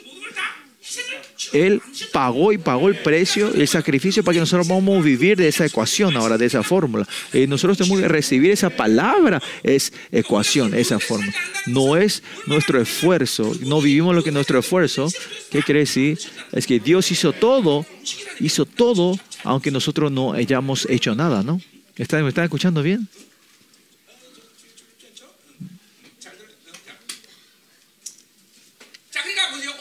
Por eso, miren, ayer voy a enfocarme otra vez en la fórmula que hablamos ayer. Nosotros estamos pros hacia Dios, mirando hacia Dios. Entonces, dentro de nosotros la sangre, la palabra y el espíritu se mueve dentro de nosotros cuando estamos hacia Dios. ¿no? ¿Por qué se mueve automáticamente? Porque esa es la promesa de Dios y Dios por su sacrificio creó eso dentro de nosotros. Y vivir de la gracia es eso, ¿no? Mirar hasta Dios. No tenemos que no hacer mirar a Dios.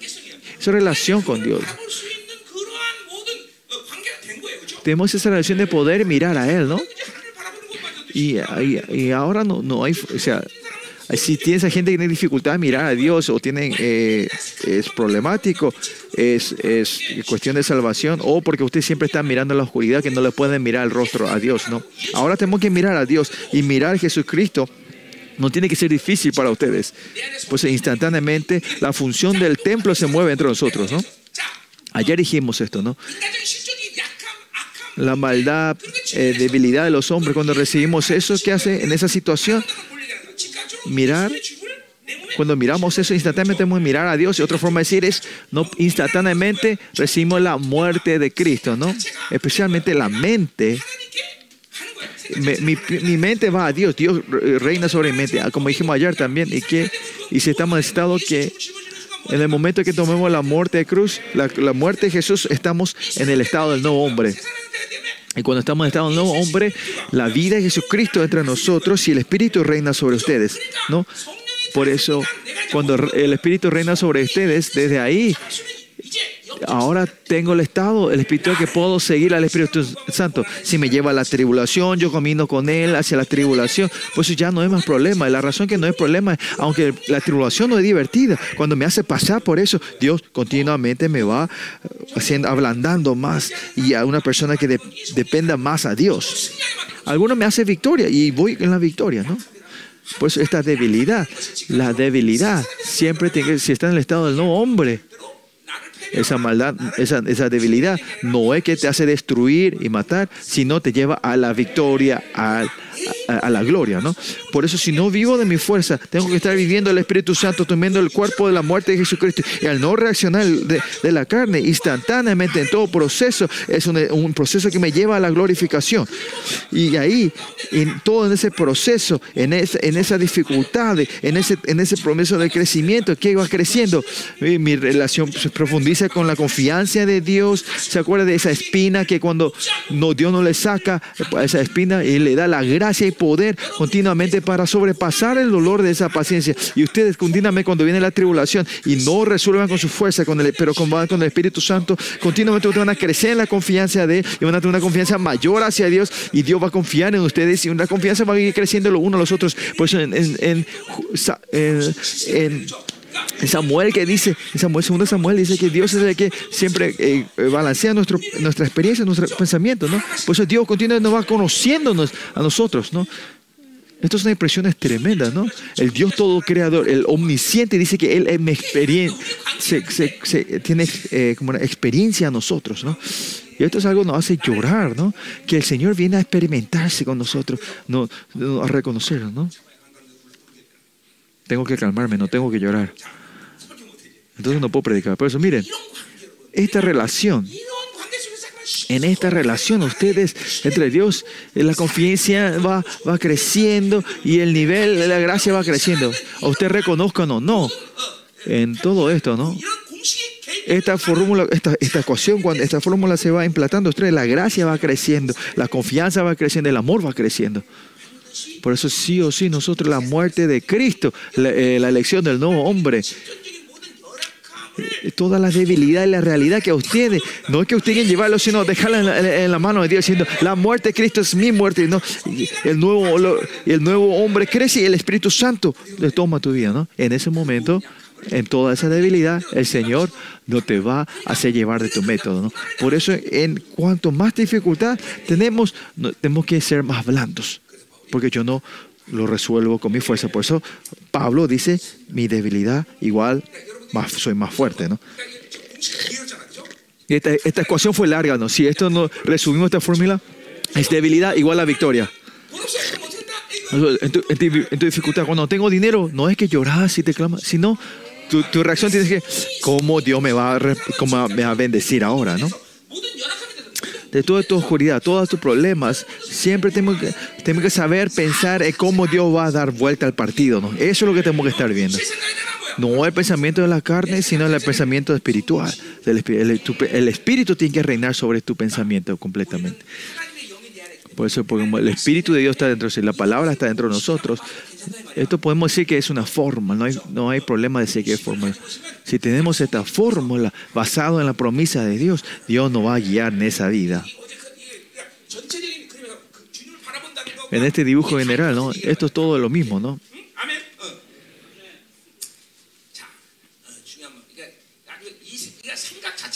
Pues el pensamiento en sí, tenemos que estar completamente fermentados en esa, en esa fórmula, la victoria de Dios, ¿no? Yo no estoy hablando de una vida positiva y eh, prosperidad, sino que reconocer que yo no vivo de mi debilidad es reconocer mi debilidad, ¿me entiendes, no? Pues esta realidad que yo vivo no puede ser problema a la gente que viene de la dimensión de Dios. Y esta es nuestra identidad, esta es nuestra existencia, ¿no? No tener dinero es problema a ustedes, que eso se transforma en problema. Es como hombre de Dios, ustedes no es que viven como hombre de Dios, sino que ustedes están viviendo como hombre de la Babilonia. Hombre de esta tierra es problema, ¿no? Porque la victoria, la fórmula de victoria es que mi mente, todo mi ser está dentro del reinado de Dios. En el reino de Dios va a ser problema el dinero o, o gente, no hay. Eso no hay problema en el reino de Dios. Si hay un problema entre ustedes, se desaniman, es porque están viviendo del hombre de esta tierra. No están siendo parte del, carácter divino de Dios. Yo no estoy diciendo que no va a haber tribulación, no va a haber no es que no va a haber dificultades. Nosotros tenemos que ir en el camino angosto. Más allá parece que tenemos más dificultades, porque la gente vive de, de la dimensión de Dios. Tratar de vivir en esta Babilonia que no es nada es difícil, ¿no? Pero eso no es problema, eso no va a ser problema en tu vida. Y, y eso no es que, que cambia la dirección o le hace desanimar para ir a la gloria de Dios. No puede parar eso. Como decía José, estaba en la, casa de Potifar, dice que José era una persona prosperada, ¿no? Y miren la vida de él siempre sufre, ¿no? ¿Por qué dice que José prosperaba? Porque la voluntad hacia Pablo, hacia, hacia José, hacia José nunca iba, iba a parar, nunca se iba a desanimar. Y esa es la gente que vive de Dios. Si ustedes creen en esto, pueden, y si no, no van a poder. Dios pagando, Jesús pagó todo el precio y ahora Jesús dice, Señor, el Espíritu Santo viene a garantizar para que nosotros vivamos esta vida, ¿no? Tenemos que poder, tenemos que creer en esto, ¿no? Y, y cuando la vida va en la corriente de la victoria, en la fe, eh, eh, eh, puede ser que un mes, dos meses, un año, dos años parece no haber diferencia, pero cuando vas pasando tu vida y miras atrás, ah, mira la vida que yo elegí de fe era correcta y esta es la vida que va a la, a la glorificación. Ahí van a poder ver ustedes. Y aunque nos vean así, en el mundo de esta vida que ustedes vivan así, sienten algo y reconocen con, la relación con Dios. Ay, es por eso que Dios me dio esto. Es por eso que Dios me da gozo, me da alegría. Esto de vivir el Espíritu Santo. ¿no? Sin eso, ¿cómo vamos a poder vivir con Dios? ¿no? Y Dios nos da eso a nosotros. Por eso Pablo dice, delante de Dios en Cristo. ¿no? Y dice, todos muy amados. Versículo 19 continuamos, ¿no? Y esto no es no es que le está adulando o está diciendo palabras en vano, sino que de verdad le está declarando esto que le ama, ¿no? Para vuestra edificación, dice. Todo lo que Pablo dijo hasta ahora no es otra cosa, es sino para edificar la iglesia, para levantar la iglesia, la iglesia Corintio, para Pablo. Es para levantar a esa iglesia que Pablo está diciendo esto, ¿no? No importa en qué yo soy miembro de la iglesia. La gente que ofrendan, ayunan, en todo esto es que ustedes estamos haciendo para edificar la iglesia, levantar la iglesia. Eso es el premio de ustedes. En capítulo 5 vimos también eso, ¿no? Que ahora ustedes, cuando tienen esta relación correcta con Dios, ¿qué hacen ustedes? Cuando ustedes van santificando, se van a resucitar en la vida de la resurrección perfecta, mejor. Y es la resurrección de la casa de Dios. Si ustedes van glorificando esta tierra, edificando esta, esta casa, ustedes también están levantando su casa eterna, ¿no? Y esta bendición es nuestra. No una bendición mía propia, sino que voy a estar levantando la casa eterna al mismo tiempo. Por eso levantar, edificar la iglesia es muy importante. No es cuestión de esta tierra, No, estoy hablando del edificio como un edificio grande acá en, esta iglesia, sino cuando vayamos a esta iglesia vaya a la eternidad. Esa iglesia eterna, cuán, cuán grande va a ser, va a depender, en tu, va a estar en tu mano, ¿no? que la casa que ustedes estén edificando y levantando el cuerpo de la casa, esta iglesia, es, va a ser beneficio para ustedes en la casa eterna, ¿no? Por eso todos nosotros vamos levantando esta iglesia y, y vamos, estamos, estamos levantando las almas y las iglesias de este. Versículo 20.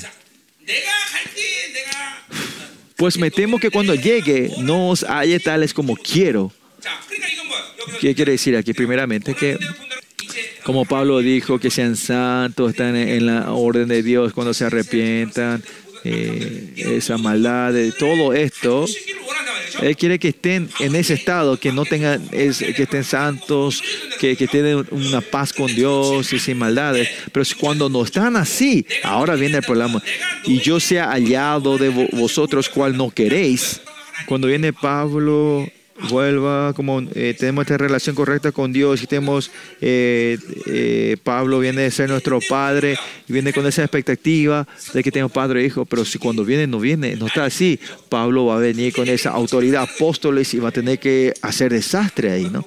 Y Pablo lo que no es lo que quiere. Pablo quiere que todos estén en paz, en, restauración con Dios y encontrar una restauración, un estado de restauración todos juntos. ¿no? Eso es lo que Pablo quiere.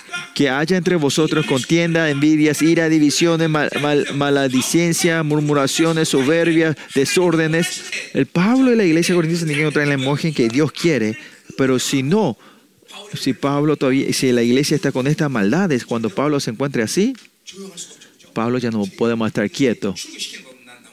Ya va a ver, va a activar su apostolado, y va a echar a la gente, expulsar a la gente, ¿no? ¿Y cuáles, cuáles son estas, estas, estas condiciones? Son contiendas. Primeramente dice contienda. En la iglesia de Corintios, si en primera y segunda Corintios, continuamente es la maldad que aparece en la iglesia en la iglesia corintia. Estos son todos paquetes, ¿no? Contienda, envidia, ira, divisiones, mal, maledicencia, murmuraciones.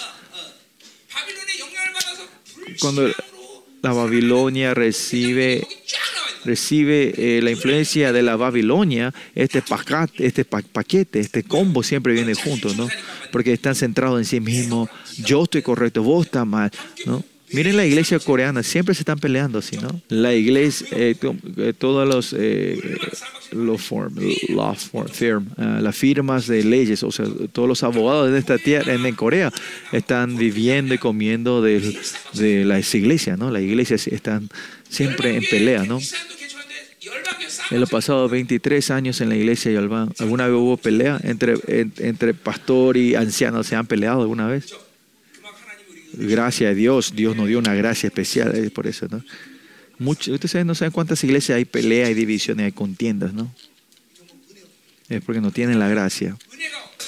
Es porque cuando viene la nieve, está todo cubrido, estamos está cubiertos en la gracia, ¿no? Si estamos cubiertos en la nieve, decimos oh, que es hermoso, pero cuando la nieve se seca, se, se, se derrite, todo sucio abajo, ¿no? Y se están criticando. Por eso tenemos que estar en la gracia, ¿no? Por eso contiendas. Ah, eh, Corintio dice que estaban en contienda, envidia, ¿no? ¿Por qué esa persona es mejor que yo? ¿Por qué tiene ese don? ¿Por qué tiene más dinero? ¿Por qué no? Y esta, estas envidias y celos es una evidencia clara que está viviendo la Babilonia. Después dice iras, enojo, ¿no? Cuando esta ira, esta ira, este temperamento acontecen cuando no ocurre de acuerdo a mi voluntad, ¿no? Por eso primeramente hay ira entre ustedes. Es que no está formándose la cosa no se resuelve de acuerdo a mi voluntad. A tus hijos también.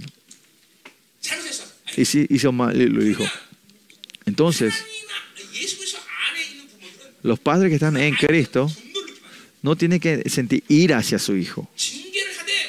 Hay que disciplinar, pero un estado que no está en ira, en temperamento. ¿no? Es porque cuando usted tiene ira, están viendo el estándar, la bondad de nosotros. Y cuando la ira le suben a usted, no es, bueno disciplinarlos, ¿no? Y cuando ocurre eso, a los hijos entra esa, ira directamente. Cuando disciplinan a sus hijos, tiene que estar primero chequeando si usted no, este, esta ira, esta emoción de ira no se levanta dentro de usted. Y hablarle, y si te está mal, es verdad, Hay que, tenés que ligar, ¿no? Y ahí le pega con todo, ¿no? El pastor está hablando de cómo pegar a la gente, ¿no? cómo disciplinar, ¿no? No se tiene que enojar, sin iras. O sea, la ira es la representación, manifestación de tu, de su, de tu deseo, de tu, perdón, de tu posesión, de tu maledicencias, ¿no? Y estos son el grupismo también, ¿no? Se juntan entre lo que quieran, ¿no? empiezan a murmurar a la gente, para hablar mal de la gente, para mostrar que yo soy la persona correcta. ¿no? Murmuraciones, ¿no? No es que murmura, el que murmura. Estos son todos capitanes de la incredulidad que se mueve en la iglesia. Cuando en la iglesia hay, hay pelea, contienda, se mueven todos estos espíritus de una vez. Allá hay murmuraciones, ya hay divisiones. Ah, ya hay soberbias, desórdenes, ¿no? Ya se, se rompe el, la orden espiritual. La, iglesia corintia se tiene que mover de la orden de Pablo, eh, pero ahora ya viene la, el, desorden, el desorden completamente, ¿no? El caos.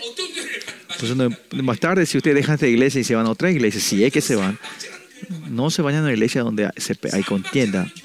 Esa iglesia va a, ver, va a fluir maldición. se puede decir muchas cosas. ¿Qué es, ¿Por qué se refiere? La, que se rompe. Que, significa? Eh, cuando contienda significa que lo que tiene que fluir de la cabeza al cuerpo se ha descompuesto y ya esa iglesia entiende más cabeza. La iglesia si aman, con solo amar, eh, de, se tienen gastar toda la energía en amar, pero si están gastando en, en peleas, ya, ¿me entienden, no? Si esa pelea, si hay contienda hay que dejar esa iglesia, ¿no? si se queda mucho tiempo va a ser dolor de cabeza. Amén. Ahora hay gente que fue a esa iglesia, ¿no? Que había contienda, ¿no?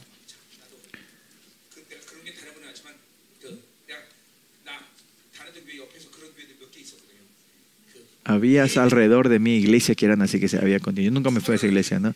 Esa iglesia daba en dos cultos diferentes. Uno, el grupo de la, el del pastor y el, gru, el grupo de, del pastor, ¿no? So, en, un, en un culto, un, un, el grupo alababa una canción y el otro estaba alabando el otro, ¿no? Y así, caos, ¿no? La iglesia no tiene que vivir el estándar de este mundo. ¿no? Y cuando eh, en Pablo se fue, a, si Pablo va y si ve esto, si todavía quedan estas cosas ahí, él no tiene otra opción más que usar su apostolado, ¿no? Versículo 21 continúa, dice que cuando vuelva me humille Dios entre vosotros y quizá tenga que llorar por muchos de los que antes han pecado, ¿no? Eso no es decisión de Pablo de, de, de, de o, o, expulsarlos, pero Pablo sabe que es la decisión al final de Dios, que si él llega puede llorar y humillarse, ¿no? Porque al final no es, Pablo dice, yo sí o sí me voy a ir a aplicar, sino que es la voluntad de Dios, ¿no?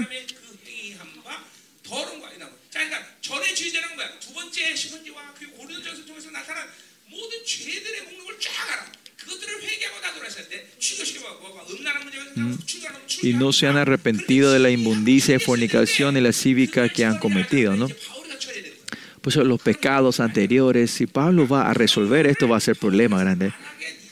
Pablo está diciendo, por favor, especialmente la inmundicia, fornicación, lascivia, todo esto son paquetes. Pa paquete. Pablo quiere que esto sea, resuelto antes que él llegue, que ellos se arrepientan y resuelvan todo esto, ¿no? Si estos quedan así, Pablo no va a dejar pasar así nomás. Pero está triste Pablo también esto, ¿no? Es lo que se dijo antes, ¿no? Lo que se encuentran paz con Pablo no es una reconciliación directa con, personal con Pablo, sino es una reconciliación con Dios primero sobre el arrepentimiento de sus pecados y dejar la cosa atrás. Y en ese estado, Pablo eh, se puede reconciliar con Pablo. Eso es lo que Pablo está, es la importancia, ¿no? Esta reconciliación con Pablo viene de la reconciliación con Dios, no algo personal. Amén hablamos de reconciliación además. Tener reconciliación con Dios es, es un estado que siempre te puede encontrar con Dios y que está teniendo la, eh, la justicia de Dios, manteniendo la justicia de Dios, ¿no? Tenemos que estar ese, ese estado que podemos encontrarnos con Dios siempre, ¿no? Por eso. Es muy importante. Por último, estamos terminando capítulo 13, 1 y 2. Eh, la advertencia que le da a las oposiciones, a la gente que está con el apóstol falso. Esta es la tercera vez que voy a vosotros, dice. Por boca de dos o tres testigos se decidirá todo asunto. Esto que sale en el Antiguo Testamento, en, en, Deuteronomio, en Levitas, en el Nuevo Testamento también, ¿no? Cuando dice dos, o tres testigos, ¿a qué se refiere? Habla sobre la expulsión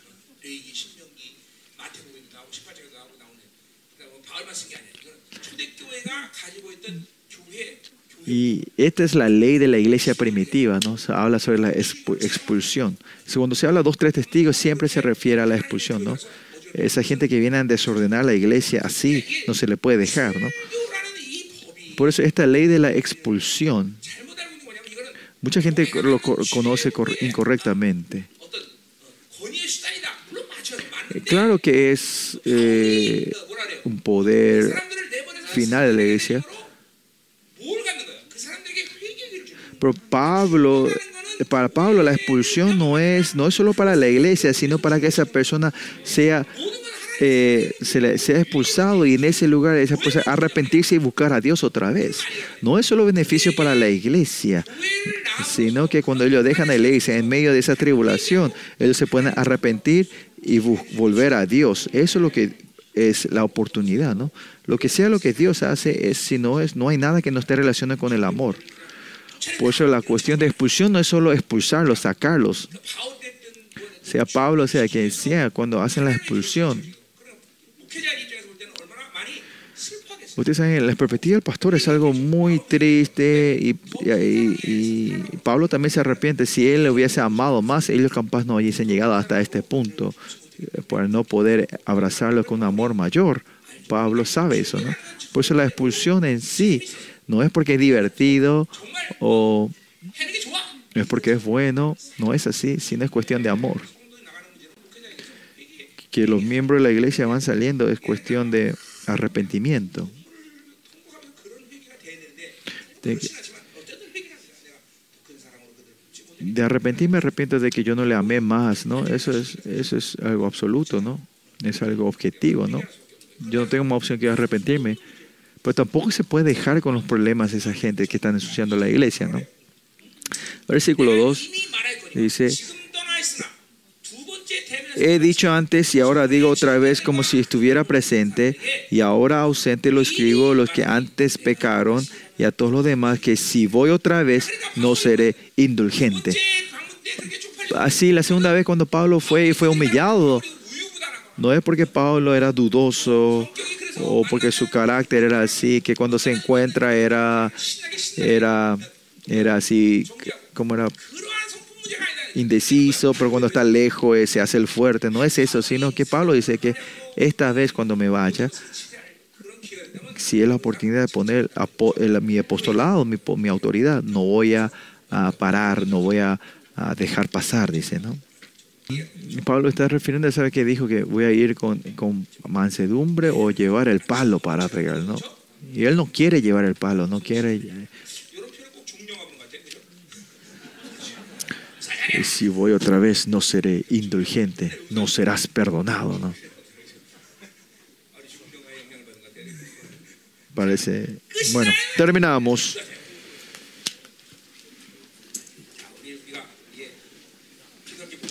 ¿Y qué es lo que tenemos que orar juntos? Es el amor, el amor y la confianza en la iglesia de Corintios. Vamos a orar juntos.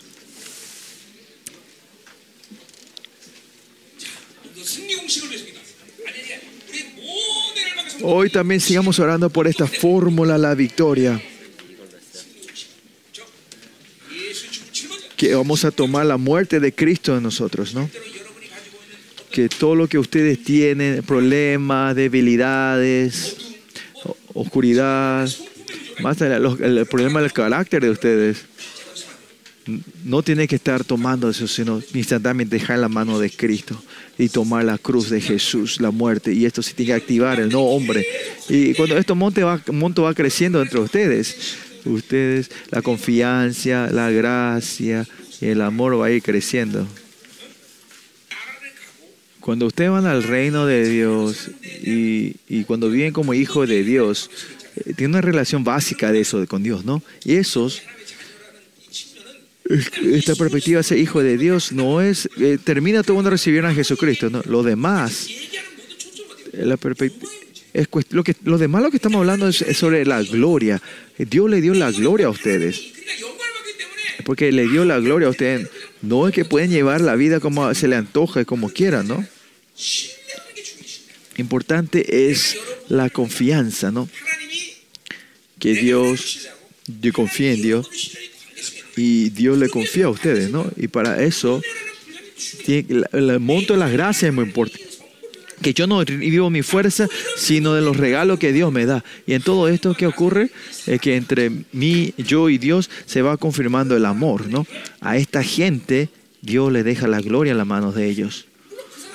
Y que es claro, ellos pueden pararse correctamente de Dios. Cuando venga el Rey Dios, se pararán gloriosamente. ¿no? Y, esta ecuación de victoria que estamos hablando no es el secreto de ser hijo de Dios, sino ser gloriosos. Es la gloria sobre la gloria. Es una relación de confianza con Dios. Es muy importante. Dios le entrega el Evangelio a Pablo y le deja la iglesia en su mano. Y en los 17 años de Arabia, Pablo confirma esta relación de confianza con Dios. Lo mismo con ustedes, en la vida de ustedes, cómo Dios les use y se acerca y cómo le levanta a ustedes. En esta relación, en, esta fórmula de victoria, que no viven de mi fuerza, continuamente van, eh, van por la cruz de Jesús. Esta vida, ustedes iban, tienen que ir teniendo esa relación eh, formando esta, esta confianza y con, el Señor. ¿no? Entre la acción del hombre y de la gente, más importante es la relación con Dios y yo, ¿no? Esta relación personal con Dios es lo más importante, ¿no? Cuánta confianza me da y cuánta gloria me da, usted tiene que saber eso, ¿no? Y usted tiene que comenzar en eso. Lo que no comenzaron, hay que comenzar y lo que ya comenzaron, seguir en esto, ¿no?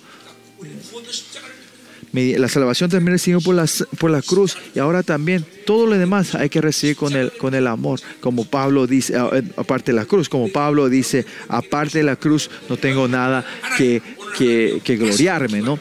Una vez más en esta hora oramos, cuando oramos, Señor, Señor, ayúdanos a recibir con fe esta fórmula de la victoria, Señor, y que todos nuestros miembros una vez más podamos tener esa relación profunda contigo, Señor, y poder... Eh, beautiful women. Recibir con fe el sacrificio que tú has hecho en la cruz, Señor. Así que cuando todos nuestros miembros empiezan a orar, Señor, que tú, que el monto de la gracia vaya creciendo y que la, relación del amor vaya creciendo más, Señor, y tener una relación más profunda de la fidelidad con fe con el Señor. Derrama tu unción poderosa sobre nosotros y cuando oremos, Señor, esta hora que nuestro espíritu encuentre libertad, Señor. Y Señor, podemos, esta fórmula victoria que esta, esta fórmula, Señor, que la debilidad es victoria, debilidad es victoria, podamos entender, Señor.